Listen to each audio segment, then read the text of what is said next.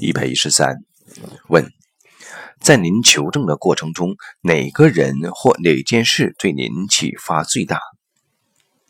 答：在不同的人生阶段，其实我们面临着不同的挑战，也会遇到不同的启发和机遇。记得对我影响比较大的是一个师傅的一句话，他说：“刘峰。”你这辈子遇到的所有事情都是为你设计的，所以在所有问题面前，问你自己一个问题：这件事儿在告诉你什么？不是用世俗的逻辑去问，而是用你内在成长这个角度去问。我发现这对我有很大的帮助。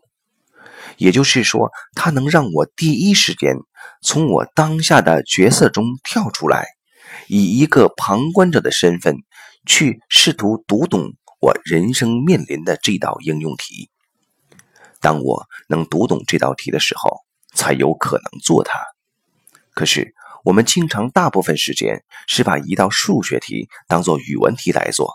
当你读不懂题的时候，就做不出来了。